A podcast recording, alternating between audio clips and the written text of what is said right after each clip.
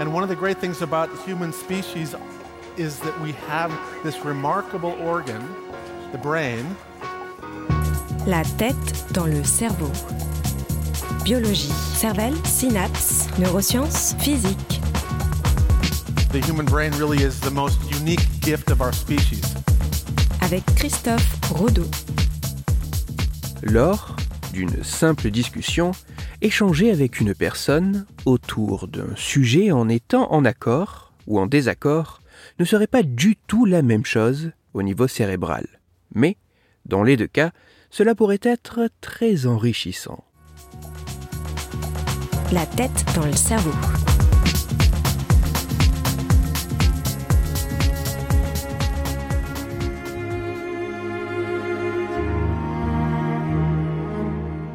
La parole, le langage, l'échange de mots occupent une partie non négligeable de notre vie. Mais discuter est bien plus que d'échanger de simples sons, car les mots peuvent véhiculer des concepts, des idées. Discuter, c'est donc échanger des éléments, des opinions, des points de vue avec des personnes qui peuvent les partager ou les rejeter. Cette activité peut au quotidien nous apparaître assez simple.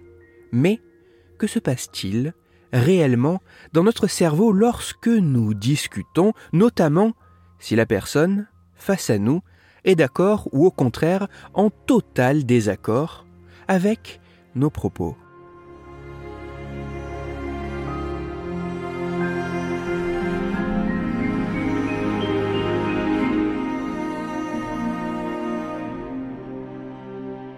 Afin d'étudier le fonctionnement cérébral lors d'une discussion, mais avec l'approche sociale que représente une conversation entre deux individus échangeant leur position sur un sujet, des chercheurs de l'université de Yale et de l'University College de Londres ont réellement fait discuter 38 volontaires, deux à deux, sur des sujets tels que le mariage homosexuel est un droit civil, la marijuana devrait être légalisée, la peine de mort devrait être interdite ou les jeux vidéo sont une perte de temps.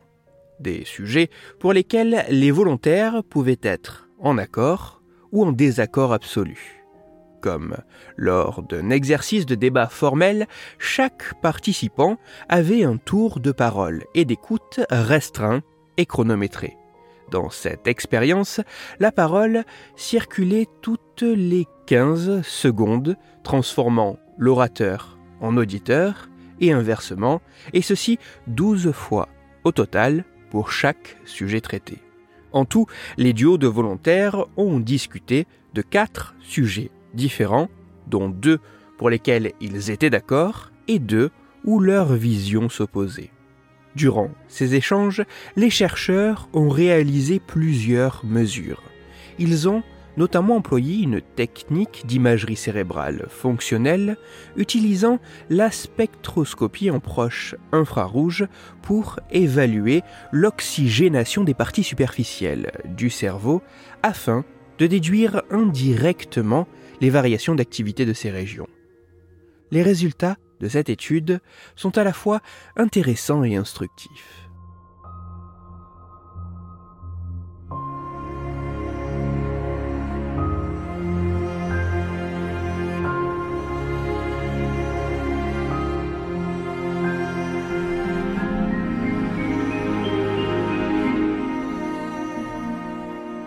Même si en apparence, participer à des conversations autour de questions diverses peut paraître assez similaire, peu importe le propos.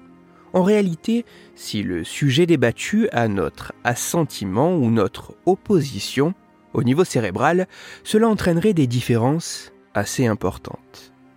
En comparant les deux situations, les résultats de cette expérience montrent que lors d'une conversation autour d'un sujet pour lequel les interlocuteurs sont d'accord, les activités cérébrales des deux participants tendent à se synchroniser et certaines régions spécifiques voient, en moyenne, leur activité augmenter.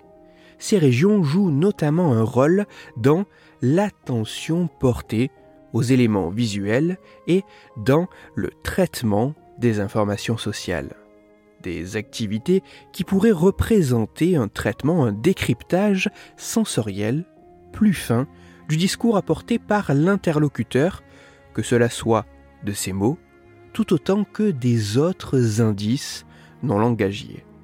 A l'inverse, lorsqu'une conversation se fait autour d'un sujet provoquant le désaccord, les activités cérébrales des deux participants se désynchronisent et ce sont comparativement d'autres régions qui voient en moyenne leur activité devenir plus importante. Ces régions sont impliquées notamment dans les fonctions exécutives, des fonctions cérébrales de plus haut niveau permettant entre autres d'adapter notre comportement. Une activité reflétant un traitement cognitif à la fois différent et plus complexe. Alors même l'activité semble comparable, échanger des propos selon ses opinions autour d'un sujet, notre activité cérébrale semble être bien différente si notre interlocuteur partage ou non notre position.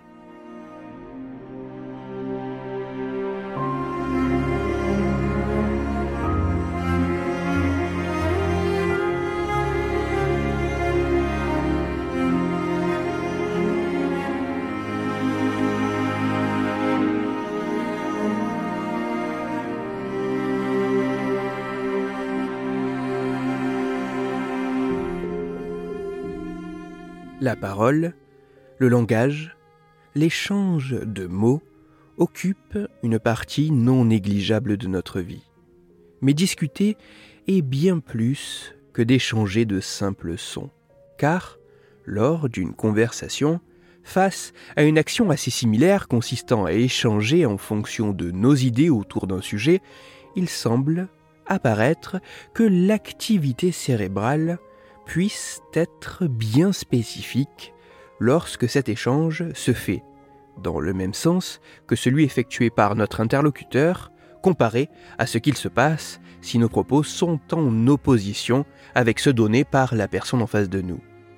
Alors que lors d'une conversation en accord, notre activité cérébrale tend à se synchroniser avec celle de notre interlocuteur tout en augmentant notre traitement des informations sensorielles non directement liées au discours à proprement parler, lors d'un désaccord, au contraire, plus que la disparition de cette synchronisation, c'est une activité cérébrale différente qui semble se manifester, orientée moins vers un traitement sensoriel et davantage vers une augmentation de notre engagement cognitif.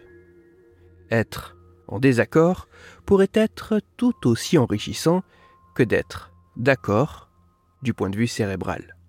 Là où l'accord renforcerait nos interactions sociales via notre perception sensorielle, le désaccord favoriserait, lui, notre implication cognitive parler, échanger, confronter nos points de vue, cette activité qui au quotidien peut apparaître simple, semble en réalité receler une profonde et complexe subtilité au niveau cérébral. Une subtilité que seule la richesse d'échanger à la fois avec des personnes partageant nos idées et d'autres les contrant pourrait arriver à révéler. Toutes les références scientifiques m'ayant servi à écrire cette chronique se trouveront sur mon site Cerveau en argot. Si ces travaux vous ont questionné, je vous invite à vous plonger dans le détail de cette étude en libre accès dont je n'ai fait qu'évoquer la richesse, la complexité et la profondeur. Ces travaux illustrent à merveille le fait qu'une région cérébrale n'est pas responsable à elle seule de l'ensemble d'une fonction telle que le langage dans toute sa diversité, mais qu'au contraire, cette fonction repose sur l'activité répartie et adaptative d'un réseau de structures cérébrales. Bien que ces résultats soient très intéressants, il sera primordial que d'autres chercheurs puissent obtenir des résultats comparables utilisant ou non la même technique d'imagerie cérébrale, ceci afin d'appuyer les conclusions de ces travaux. Ces nouvelles études permettront peut-être de mieux comprendre les mécanismes à l'œuvre, mais aussi si de tels résultats sont toujours observables dans des conditions plus proches de la réalité où les propos de chaque personne ne sont pas des joutes oratoires rythmées assez artificiellement toutes les 15 secondes. Afin d'approfondir la chronique d'aujourd'hui, je vous renvoie vers un article disponible gratuitement sur Internet. Cet article a pour titre Être en désaccord mobilise beaucoup de ressources cognitives différentes. Il est écrit par Anouk Thomas et il est à lire sur le site science-et-avenir.fr. Dans cette chronique, il a été question du pouvoir des mots sur nous. C'est pour cela que je vous renvoie à l'épisode numéro 122 de La tête dans le cerveau. Dans cet épisode, vous découvrirez ou redécouvrirez que plus que de simples sons, les mots véhiculent des idées et des concepts qui peuvent impacter le fonctionnement de notre cerveau et même plus globalement de notre organisme. Pour parler de sujets sur lesquels nous serons en accord ou en désaccord, ou plus sérieusement, afin de discuter science et cerveau, vous pouvez me retrouver sur Twitter, Christophe-Rodo, R-O, sur la page Facebook de la tête dans le cerveau et sur mon blog Cerveau en argot. Si vous avez des questions ou des sujets dont vous voudriez que je parle, ou des retours à me partager, n'hésitez pas à me le faire savoir directement sur mon compte Twitter, sur la page Facebook ou par mail à l'adresse la tête dans le cerveau. Toutes mes chroniques, y compris celles-ci, sont disponibles en réécoute sur mon podcast La tête dans le cerveau, à retrouver sur toutes les plateformes de podcast dont SoundCloud, Deezer, Spotify, Google Podcast, iTunes, Apple Podcast, mais aussi sur YouTube. Christophe Rodeau. La tête dans le cerveau.